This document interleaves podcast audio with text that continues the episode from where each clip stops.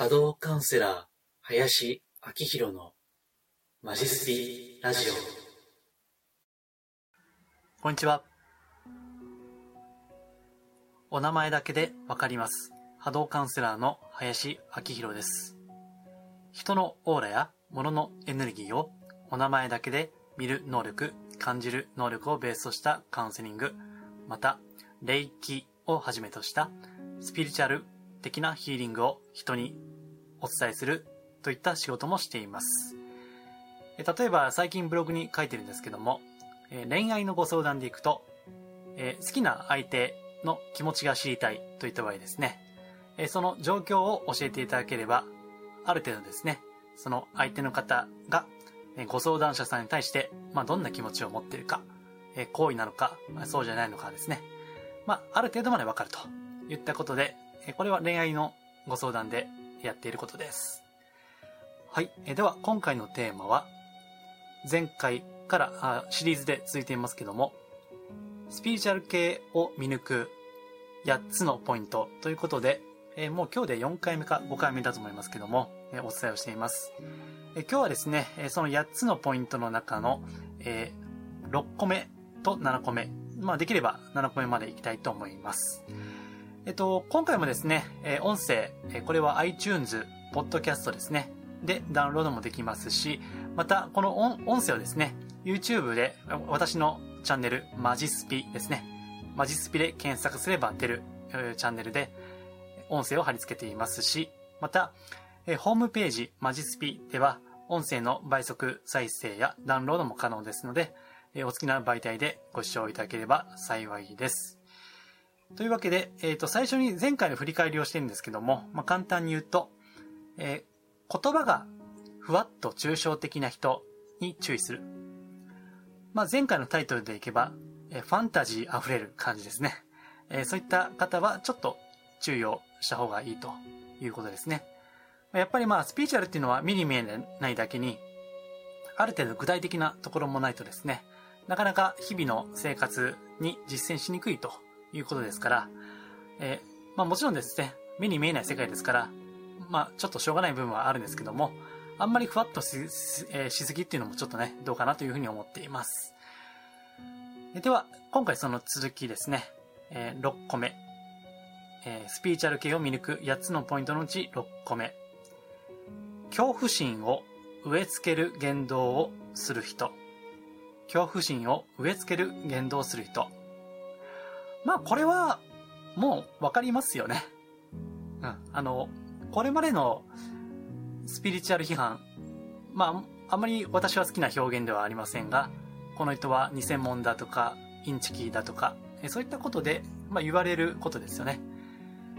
え、まあ、その、相談する方のあんまり知らないことをいいことにですね、え恐怖心を植え付ける。え例えば、うん、まあ、これが、あの、中絶ですね。えそういったご相談。そこでは、えー、水子なんて言いますよね。えー、水子の例なんて言いますよね。で、これは、ちょっともう、今は古い表現だと思いますけども、水子の霊がたたるとかね、えそういったことで脅してくるわけです。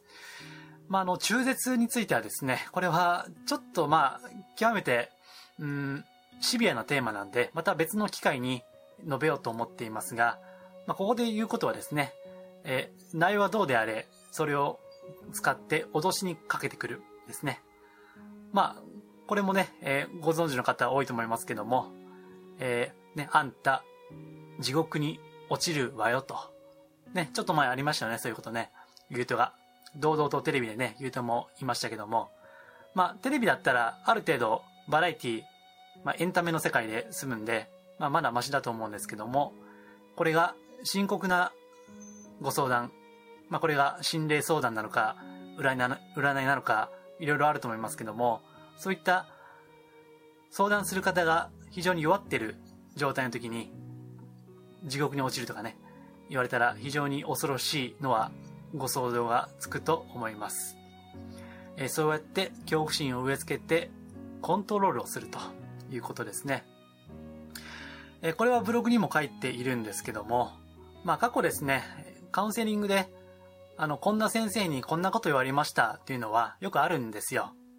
で、そこで、例えば、うん、ある先生に相談したときに、まあちょっとね、コミュニケーションがずれてしまって、その先生という方が非常に怒ったらしいんですね。まあ、怒りを買ってしまったと。別にその気はなかったんだけども、ついついですね、買ってしまった。そしてそうやってトラブルになった時に、その先生に、こう言われたと。お前に自爆霊を100体つけるぞと。お前に自爆霊を100体つけるぞというふうに脅されたという話をお伺いしたことがあります。まあ、自爆霊っていうのはね、簡単に言うと、まあ、いわゆる成仏ができずに、まあ、この世をさまよっている、そういった、まあ、霊ですね。まあ、簡単に言うとそういったことです。まあ、私はあまりこういったちょっとおどろおどろしい世界はあんまり語らないんですけども、まあ、自爆霊あるにはあるんですね。そういった存在というのが。ですから、まあ、これはかなりマニアックなスピリチュアルになりますけども、えいわゆる、え条例ですね。条例。霊を浄化するっていうですね。まあ、そういったご相談もあって、そこで、え自爆霊がどうやら関係しているらしいということは、まあ、あるにはあるんですよ。まあ、今日はまた、あの、別の機会で、えー、述べますけどね。今日はあまり話しません。で、えー、その先生という人は、あ自爆霊を100体つけると言って、まあ、脅してきたと、うん、いうことですね。まあ、ようこんなことを言うなと、個人的には思うんですけどね。うん。まあ、自爆霊を100体つけるっていうのはね、それだけその先生自身の、まあ、いつも言っている波動、オーラですね。これはね、なんか、不思議だなと思うのは、自爆霊を操れるほど自分は強いと、そんな力があるぞという風に言いたいんでしょうけども、まあそれだけね、あんまり高いレベルではないってことですよね。逆に言うと。だって、自爆霊なんですから、まあ、波動が、ね、エネルギーが高いか低いかで言ったら低いじゃないですか。で、低いのを操るっていうことですから、まあ、力が弱いっていうわけじゃないんだけども、非常にネガティブなパワーが強いっていうことですよね。ですから、なんか、俺はすごいんだぞと、私はすげえんだぜってアピールをしているようで、まあ実はご本人の自分はあんまりそんな高いレベルじゃないってことをまるで言ってるかようにも感じるんですけども、なんかそういった意味では個人的にはなんでそういうことを言うのかちょっとよくわからないんですけどね。まあただ、まあそれをよく知ってる方だったらね、あ、ここいつはダメだと え見抜けると思うんですけども、えー、やっぱわからないとね、怖いんですよね、こういったことを言われると。うん。まあ、ですから、えー、そういったえことを言われたら、もうすぐに逃げないといけないわけですね。うん、ただまあ難しいのは、あんまりこう、恐れを植え付けられすぎるとですね、えー、その先生から離れても、精神的にダメージは、うん、ちょっと残ってしまうんですよね。そう。なんかね、目に見えないものですから、もしかしたら、まあそれこそ霊視？霊視ですね。遠くから見られてるんじゃないかみたいな、あそういった、なんか目に見えない怖さもあります。えー、ですからね、あのー、まあ、言葉にトゲがあるとか、ちょっと表現がきついとか、うん。まあ、今時ね、あんまりでもないんですよね。ちょっとね、あの、こうやって、なんか分かりやすい脅し方をする人というのは、私の中では古いタイプかなと。まあ、なんか昭和的っていうか、うん。今はね、あの、あんまりこうやって露骨には脅さないケースの方が、多いかなというふうに思います。っていうのも、あんまりこう露骨にですね、脅したり、怖がらせたりすると、今、Facebook や Twitter などですね、SNS がありますから、まあ、あとは、えっ、ー、と、2ちゃんまあ、5チャンネルか、今は。ね、っていうのもありますしね。ですから、そういったところに書き込まれてしまう、そういったリスクもあるわけですよ。下手なこと言うとね。ですから、ちょっとね、えー、お前に自爆霊100体つけるっていうのは、まあ、やり方としては古いし、ちょっと今っぽくない感じがするんですね。で、今のやり方というのは、露骨な脅し方をするというよりは、ちょっと脅すですね。ほんのりと怖がらせるっていうのが一つのやり方かなと思います。うん。今はもっと、まあ、ある意味ででは優しくなっているし、まあ、言い換えれば巧妙にもなっているわけです。えー、例えばどういうことかと言いますと、うん、ブログにもちょっと書きましたけども、例えば、まあ、これは、あの、前回の音声で語りましたけども、まず、なんかセミナーなんか行くとね、そういったスピリチュアル系の、えー、ここにいる、この会場にいらっしゃる皆さんは、選ばれた人ですと。魂のエリートですとかね。えー、そういった感じで、まあ、特別意識って言いますけども、そういった特別な意識をくすぐるような、まあ、載せるわけですよね。そう言ってね。私はそういったやり方はしませんけども、ただ、そうやって、こう、うん、持ち上げるようなことも言うわけです。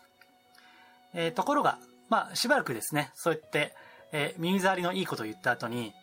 ただ、今は、こう、非常に大事な時期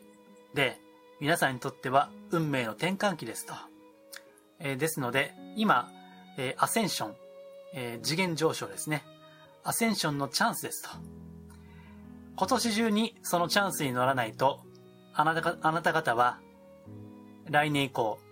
すごい厳しくなりなるでしょうと。例えばこういった感じですね。今やらないと、今このことをしないと、今バスに乗らないと乗り遅れますよみたいな。あそういったほんのりとちょっと恐怖に、まあ、刺激してくる、ほんのりとね。えー、そういったやり方が、まあ、今っぽい。まあ、今のトレンドってのはちょっとね、語弊あるかもしれませんけども。うん。まあ、スピリチュアルビジネスとしては、ある意味では、頭のいいやり方ですね。ですから、えー、8割ぐらいは喜ばれること。まあ、これは、えー、前の音声でも言ったキラキラ系スピリチュアルですね。これにも通じますけども、7、8割はワクワクするようなことを言っておき、そして残りの2、3割で若干こう怖がらせるようなですね、ちょっと怖くなるようなことを言っておくと。えそしたら、まあそれになりたくないから、人はあのね、心理学的には、え快楽原則ですね。快楽を求め、不快なものは避けると。えこれが人間の、まあ、心理ですから、そういったことでですね、いろいろ、まあ、ビジネスを展開していくと。